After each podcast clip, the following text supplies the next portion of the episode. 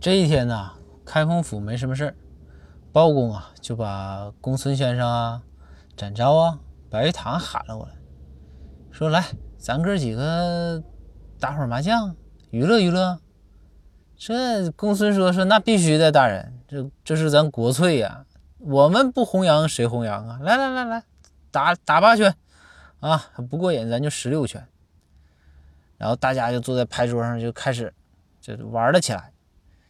呃，这个包公啊，玩着玩着，包公就说：“我说公孙呐，咱们府里的事儿都万事俱备了吧？”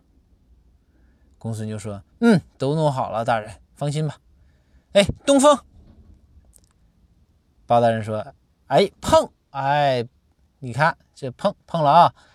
这个公孙，我跟你讲，我吩咐下去的事儿呢，你呀一条都不能少，知道不？”